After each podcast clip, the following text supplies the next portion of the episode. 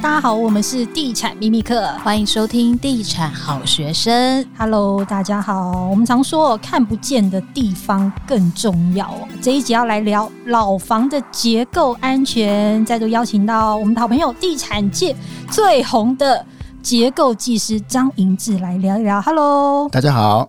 好。因为台湾的老房子这个比例真的非常高哦，以这个建筑工法来看，年纪多大的房子要特别注意结构安全呢？是很多人说九二一以前的房子就要特别留意。有，这其实蛮科学的哦。那我跟各位听众就分享一个事情，就是我们这个行业的法规是很血泪的，很血泪，很血泪哈，就是很血泪，就是讲的很耸动哦，不会是真的是这样子，就是。我们这个行业呢，就是都要根据这个法规做设计。那这是法规，就是根据我们既有的知识，我们所理解这些东西等等来做这些制定的。但是为什么大家都说法规做，结果地震来还是有房子会倒？因为我们法规就是至少到目前为止不是那么周全。所以呢，当地震倒了之后，我们就要去勘灾，去研究它倒的原因。那从这个倒掉的房子里边，我们去学习这些。呃，以前不知道的知识，然后去把这些不足的地方再补充到法规。但是呢，听起来这件事情其实好像蛮正面的。不过，因为在这个正面过程里边，其实一定就有很多这些伤亡，所以我才会讲说，我们的法规很血泪，是这样子来的哈。它不是什么做实验就可以有这个结果，是这样子来的哈。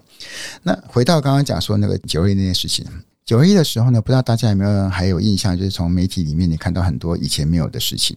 九二一，大家比较没有发现说，以前地震都是左右摇，好像没有这种上下跳这种。上下跳是最可怕。这个我们叫做垂直地震。嗯，好。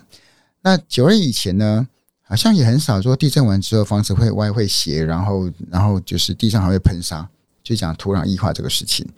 然后九二的时候呢，好像以前也没有看到什么会有很明显的这些呃断层的活动，好这些东西等等。像九二不是呃出现这个车龙坡断层？对。还有什么操场啊？对对对对，它就是断层的这些错动的这个东西哈。那这些事情呢，在九二以前，因为没有这些现象，或至少这个现象不明显，所以在九二以前的规范里边，没有人去要求，他甚至不在规范里面说你要设计上要注意这些东西。所以简单讲，九二以前的房子，它也许抵抗左右摇的地震是没问题，可是如果碰到上下跳的地震，它就容易出问题，因为它的设计并没有要抵抗这个上下跳的地震，就是我们说的垂直地震。然后九二以前的房子呢，它的基础设计也没有考虑到这个所谓的土壤异化。那所谓土壤异化就是土壤液体化，英文的液体叫做 liquid。然后呢，那异化的英文就叫动词叫 liquefaction，就是变成液体变化的这个动作。所以呢，你可以想象说，假设原来这个土可以撑住这个房子。如果撑住房子的土变成水，它是不是撑不住？这房子就可能会沉或者会斜。但是以前的法规没有跟我们讲我们要怎么去根据它来做设计。所以如果说是老房子，那你所在的地方发生土壤异化，你的家就可能会沉或者会斜。那更严重的是说，如果你的房子其实在这个断层带，那以前的房子没有说你离断层多近，你要做怎么加强的设计措施。所以，如果今天这个房子是在断层附近，真的发生断层错动，你的房子就很严重。大家如果去翻那个呃新闻的照片，在花莲地震的时候，一定有一张照片是大家在看灾的时候，把所有这些坏掉的房子连起来，拉一条线，其实是个弧线，嗯，一条弧线刚好就是断层，就超明显的，就是就是你离断层越近，你的地震反应就越大。但这件事情在九二一以前。同样没有被就是照顾到，知道这件事。对对对，哎，应该说没有去把这件事情写在规范。断层这件事情知道，但是断层的影响有多大，大家以前没那么明显，所以没有写在规范里面。但是相反的是说，今天假设我们呃买的是九二一之后设计的房子，他把垂直地震纳入进去，纳入进来，然后呢，把这些基础。就是土壤液化的影响，该怎么样预防，然后该怎么样去加强也放进来。然后呢，新规范里边把所有应该注意的断层都定义出来。然后呢，怎么样去做这些加强式？它要定义说，我们的基地位置离哪一条断层多近，原来的设计标准要往上提升多少，才可以抵抗这个断层万一有错动的影响。所以你可以想象是说，因为呃九月之后的法规有把这些东西做了预防、做了加强、做了对应的措施，所以同样的，假设今天再来一个类似的地震，我们的房子就可以抵抗这样的这些呃就是外力或者是这些呃大自然的现象。所以呢，我觉得九月其实是一个蛮明显的一个分分界分界岭。对，那当然就是很老的房子，当然你就不能期待说它有。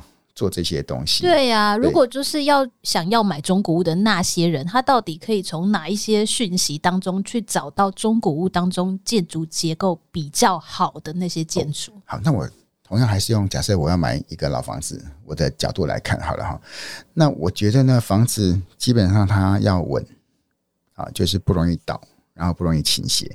那它其实跟高度无关系哦。我的意思是讲说，呃，不见得说是二十楼的房子就一定比。十楼、十五楼的房子就更不稳啊！大家可以想象说，如果今天是一个十层楼，可是只有单跨，它就是一个扁扁，就像我们讲纸片楼好了啊。跟一个二十层楼，可是它是一个九宫格，大家可以想象，就是说那个二十个楼层九宫格，它看起来就是一个很稳的一个房子。但是呢，虽然只有十层楼，但是它是单跨，它看起来就像是一片一片楼，那一片楼一定相对不安全哈。那所以我觉得，假设是我要选一个老房子，我第一个会先看这个房子是不是一个稳稳的房子，它的建筑基地是不是方方正正？哎，主体先看主体哈，先看主体是不是一个稳稳的房子。那接下来呢，就是虽然上面很稳，但是呢，如果它的基础很浅。那它其实也相对容易受影响，因为很老的房子绝对不会考虑到刚刚提到这些所谓的土壤异化，所以呢，如果是有地下室的房子，一定会比没有地下室的房子来得稳。所以地下室是挖越深越安全吗？这件事情其实超好理解。我们讲大树好了，为什么大家不希望说去种槟榔树？因为槟榔树的根太浅。所以很容易被冲刷土石流，然后呢，它没办法去做到这个所谓的水土保持啊。那为什么要去做这个国泰的大树？因为根很深，当你根很深的话，这个房子的基础就稳啊。那同样的，就是回到大楼来讲，就是上面不管今天是瘦或者是胖的房子，当你的基础不够深。你都容易受到这些，就是不管是呃土石流啦，或者是这些地震的影响，容易会翻，容易会倒这样子。所以呢，第二个我会看的是说，如果这个房子有地下室，然后呢，假设两个都有地下室，我就会选地下室比较深的房子，因为它基础已经比较稳。那我跟各位观众举一个例子，基泰大直那个事情是。其实我觉得大家的角度都是讲说，哎呀，这个因为这个营造厂施工不好啦，当时设计这个什么连续壁的灌入深度不够深啊，又做地质改良啊这些，然后施工又做得不好啊等等，所以那个临房才沉下去。可是其实另外一个角度来看这个事情是这样，在基泰大直那个工地旁边有个老房子，没错，基泰大直的旁边有另外一个施工中的建案。叫做药大池是啊，那他是做逆打功法，所以他是有基桩，所以他基础也做呃，就是他的整个地下室做很深。两个都在这个基泰大池这个工地，一个完全没事情，一个就沉下来。其实我想讲另外一个角度是，沉下去那个临房，它当然就是受灾。可是呢，大家想象，如果隔壁那个临房，它的地下室有三层楼，或者是它还做连续壁，那房子是不会沉的。它最多也许是倾斜等等这样子，而且未必会严重。我觉得这是真的另外一个角度，就是那个临房如果它是一个新大楼，它有连续壁，它只打地下三层楼等等这样子，它不会沉的啦。那因为那个旧房子它其实几乎没有地下室，就是我们刚才它是一个几乎没有根的房子，所以当隔壁在盖的时候，它就容易受影响。对，这个其实是我觉得是很好的一个另外的角度来看。所以呢，我刚刚提到是说，假设我要买旧房子，第一个我要看这个房子的呃地上的现况好不好。所谓的好不好，第一个当然除了说你要看它有没有表面有没有损坏这些东西以外，这房子基本上尽量能够胖矮胖一定会比瘦瘦高高来得好。然后呢，基础如果可以有地下室，一定比没有好。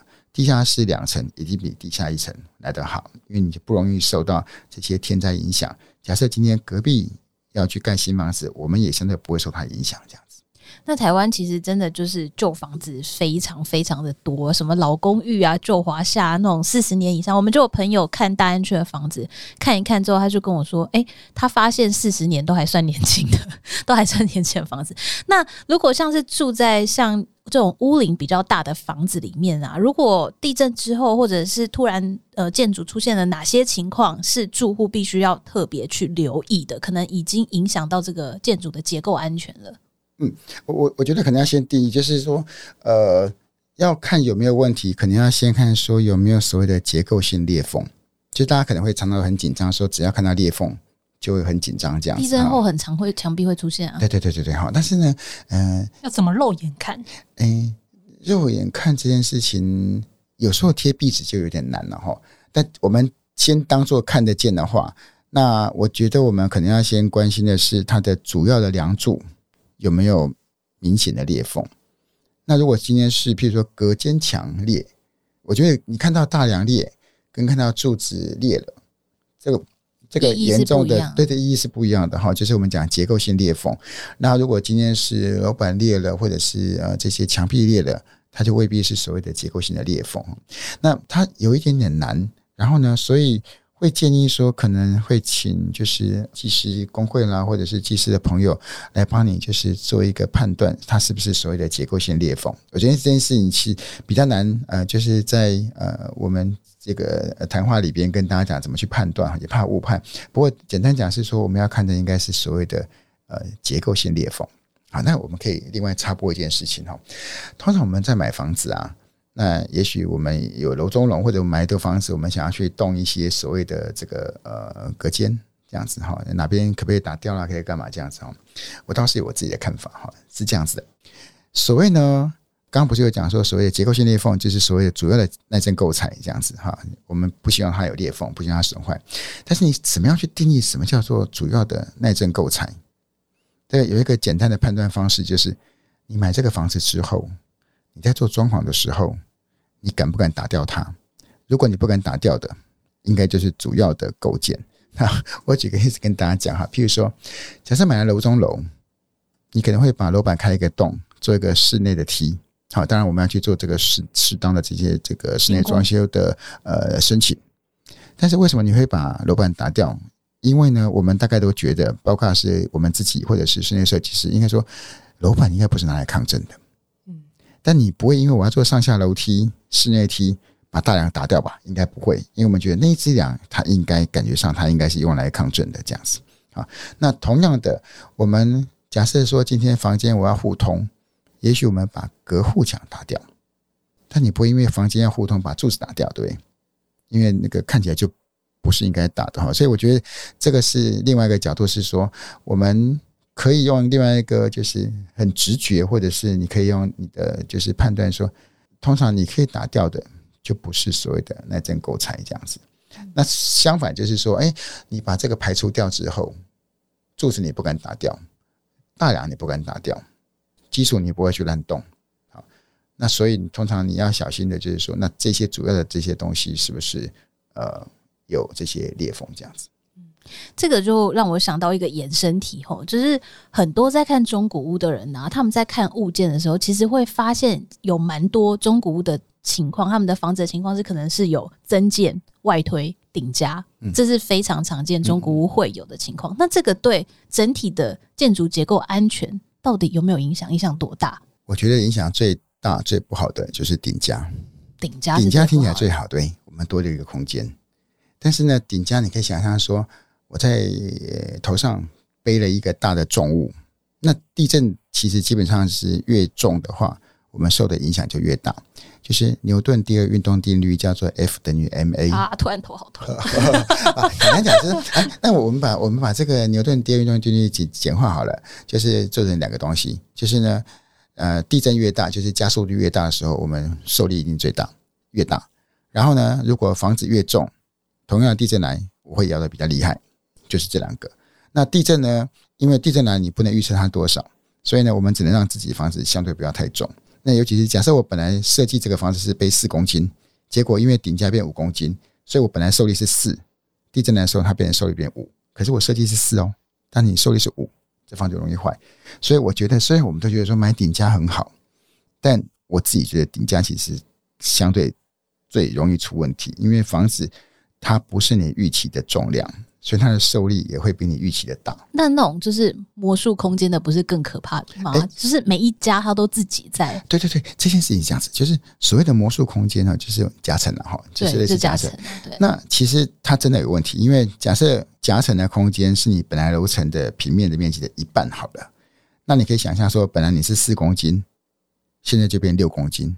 可是你设计是四公斤哦，那这个房子怎么会安全呢？而且最可怕的是家家户户都会这样做。对，所以呢，在比较早期，就是还流行做夹层这个事情的时候，呃，我的第一个动作，当我看到那个楼层高度比较高，大概就知道说，呃，他们想干嘛？对，他想卖什么样的房子给消费者哈，就是有那个想象空间嘛。也许广告不讲，但是大家都知道说。呃，会按明示暗示什么事情？那我就会跟建筑师啊，跟业主会讨论说，那可能的夹层空间大概哪边？你不可能做完整完整夹层嘛，因为两层都不能用。那呃，研究出这个夹层空间，譬如说啊、呃，有一半的空间或者三分之一的空间适合做夹层，那我就会把这个重量一开始设计就把它放进去嘛。对，然后呢，那甚至我们在夹层用的材料也会比较轻。好，这个是。职业良心，你会这样做哈，或者是说，嗯，你知道很可能会有这样的东西发生，然后呢，就会跟业主反映说，那我们是不是要考虑这个东西，甚至跟业主讨论说，可能的这些夹层空间在什么位置，然后把这个重量加进来。所以呢，本来是四跟四，假设我们知道说夹层会多了一，那我们就重量变五，那我们这整个房子设计就用五做设计，所以它就会一样安全。不过这件事情呢，它其实还是有那个灰色的的的哈，对啊，对哈，所以呢，我们的政府为了防范这个事情，所以如果大家最近也在看房子，你会发现他说，住宅的规定，全国的规定就一个标准，就是三米六，就是不能更高。以前会卖四米二啊、四米五的房子，以前很多，对，但现在它就是只能做三米六最高住宅。那三米六呢，如果你把它除以二，就一米八。听起来好像还好，对，没有，因为一米八还没有扣掉结构楼板的厚度，扣掉之后，那个楼层可能变成是一米六、一米六、一米六，你就站不起来，然后就很难用。然后呢，让你因为它不够高，然后呢，你做了夹层，你几乎不能用，你就不会用。所以三米六的房子，大概你可以做什么事情？就除了说它储物空间，对，很多人是做高柜，嗯，做高柜哈，就是三米六其实还是一个蛮好的方式，就是你若不做高柜，它的空间是宽敞。然后就是比较没压力。那你如果要需要储物的话，你可以做高柜这样子哈。这是政府在做这个事情，它基本上就是为了要防范呃去做夹层，然后增加了就是呃就是没有考虑到重量这样子。好，那请问一下，就是老旧的建筑结构是可以增强的吗？呃，可以。应该说这件事情其实国中小校舍做很多，就是从。哦两千零九年开始，大概到二零二二年吧，就是陆续在做。好，一开始先从国中小开始，后来从呃，就是呃，就是高中职都开始做。哈，就是政府知道说，很多学校的房子很老，二十年、三十年、四十年都有。可是呢，为什么从国中小开始？因为我们假设成人的话，可能地震了，你还知道怎么逃生。那小朋友可能就会惊慌失措，不知道怎么办，这样，所以他优先从就是呃校舍开始。所以呢，我们的政府从两千零九年开始，但陆陆续续，然后就拨了几百亿的预算，甚至目前应该已经有上千亿，就是针对我们的呃这些老旧的校舍。然后呢，逐一的做这些补强。那补强的方法其实就有蛮多种的，譬如说把柱子，我们讲说扩柱，就是把柱子，就是在另外再包一个更大的柱子，把它做得更大，或者是做一些异墙，等于说做一些变相的做一些呃剪力墙等等哦。然后呢，所以嗯，简而言之是说，老房子是有机会做补强，但是呢，补强的情况是这样，就是说做补强它多多少少，因为它可能需要把断面变大。然后或者做一些剪力墙等等，所以可能相对会比较影响到我们的使用空间啊。那所以呃，老房子来讲，我觉得两个做法，第一个是去做补墙，第二个就是改建。那有一个原因，为什么说可能第二个原因会做想要做改建，是因为补墙有些地方补得到，有些地方补不到。譬如说地上房子，我可能可以把柱子做大，假设影响空间，我们就接受。那影响力面我们也接受，就是丑丑的我也无所谓这样子。但是如果基础不够呢，你不太容易到地底下去补基础。或者我基础梁，或者是我的基础板不太容易补强，所以呢，补强这件事情是有些理论上可以补强，但有些时候不见得做得到这样子哈。那更何况是补强之后，可能影响你的立面，就是你补了就是穿铁衣，然后怎么样，那房子可能补完之后，它强度可以再撑五十年，就是你的家要丑五十年，然后又不好用五十年哈，所以可能不见得会做这个事情。所以呢，呃，为什么最近其实很多房子政府也鼓励要去做这些呃围老了或都更的改建？那一方面就是老房子相对还是不安全，然后呢，但是补强之后你可以拿到一个更安全、然后好住好用的房子这样子。所以老旧房子的结构问题还是很难解套，还是只能改建呢？只能直接改建，或者是你就看它本来应该够不够好。刚刚讲是说为什么高的要外省？因为当你很高的时候，地震来就容易受影响。对，啊，相对矮的就简单不会倒，这样子吧。高的容易倒，所以它是为了这个房子的关系，所以要去做外省。那挖的比较深，我刚刚讲，它是为了临房的安全。对，所以当你挖的比较深，你在开挖就容易出问题，会变形太大，临房就容易受受临损这样子。但是呢，假设说今天这个地方地质很好，跟地质很烂，你一样挖十二公尺，可能十二公尺地质那地方可能变形很大。嗯可是岩盘挖十二公尺可能完全不动，嗯所以临床就不受影响。所以呢，假设今天地质很好，那你又说挖十二公尺我就要审查，可是每次审查都没事，那就干嘛干嘛要审？就是说，其实因为它条件好到十二公尺完全不是什么事情，所以有些县市是挖十五公尺，有些甚至挖到十八公尺才需要做结构审查，就是看当时的。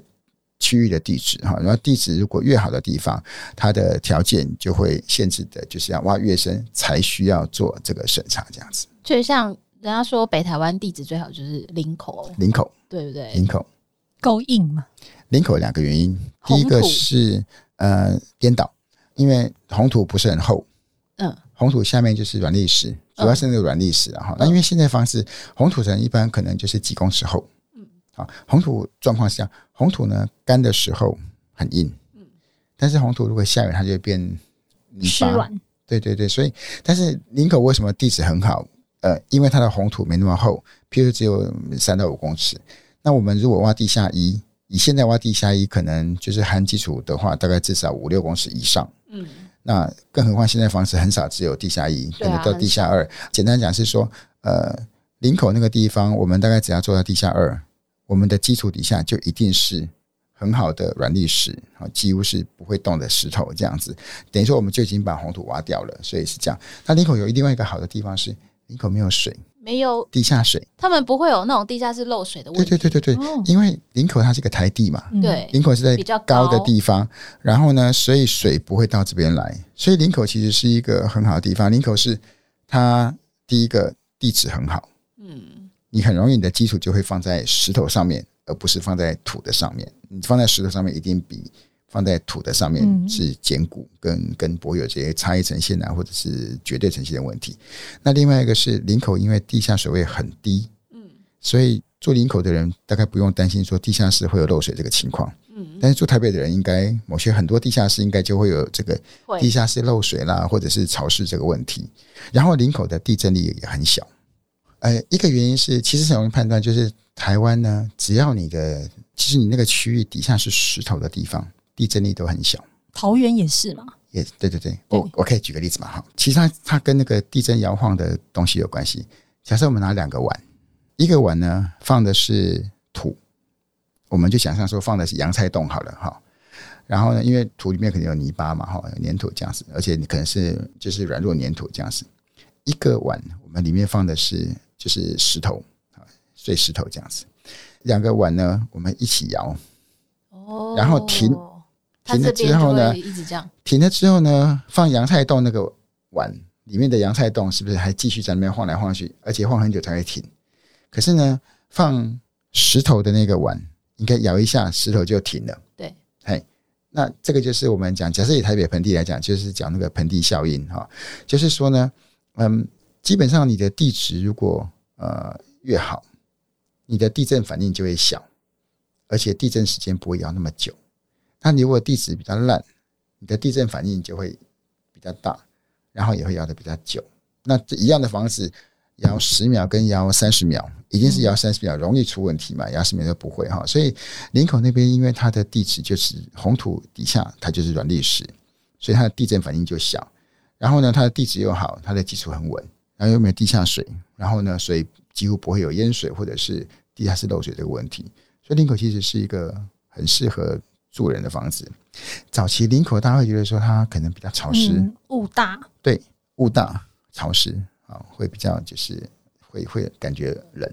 就是不舒服，可是这几年因为林口住了很多很多人，更多房子，其实现在应该林口很少有这个雾的问题。嗯，那也大家也比较不会，我觉得那个整个那个呃为为气候的环境已经改变了，林口跟以前已经不一样了。对啊，然后所以判断哪个地方地震力比较小，其实有一个指标就是说那个地方的地层主要是不是由软砾石造成。好，那我从上面开始数数下来，从北台湾开始数的话，淡水。淡水的地震力其实不大，淡水也很容易就碰到石头，好，但是它它就混的还是混有土了哈，没有那么明显。最明显的从北台湾数下来的话，呃，然后比较多建案的就是林口，哦，林口再往下就是桃园，嗯，桃园，桃园再下来就是新竹，新竹再下来就是台中，嗯，台中的地质好到你挖得很深。深到一个程度，它几乎挖不下去吗？呃，就是你就算挖，它也不会吞下来。哦、一般的话，我们为什么要挡土支撑？是因为你挖下来之后，因为土压力，然后呢，你你不去挡土，它就整块崩下来。台中那边是你挖到一个深度之后，它的台中软礫石很大一块，而且它的那个就是互相这个咬合的程度很好，那个英文叫做 interlock 啊，interlock，它它的就是互相就是叠来叠去咬合很好，就是这石头就是紧紧的，就是。扣在一起好了哈，所以呢，当你挖下来之后，就是没有被挖这些石头自己咬得好好在一起，所以它也不会崩下来，就变成是说你几乎再往下挖，挖到深到一个程度，你几乎不用挡土就可以往下挖，就是好到这个程度这样子，哎，所以所以所以台中就也很适合挖深的，就是地下室也很适合这样子。那只要是地下室呃土层里面大量的都含有这些石头这些地方。它的地震力都是小的。好，这一集也干货满满哦！非常感谢结构技师来上我们的节目，让我们知道，其实，在挑老房子的时候，也可以用初步用肉眼判断这个建筑的稳固性，像是建筑体它本身的形状啊、开挖的深度等等的。那这一集也非常谢谢张银志结构技师带给大家这么多实用的建筑知识，非常谢谢你。好，谢谢大家，希望大家有收获，谢谢。好，那我们就下一集再见喽，拜拜，拜拜，拜拜。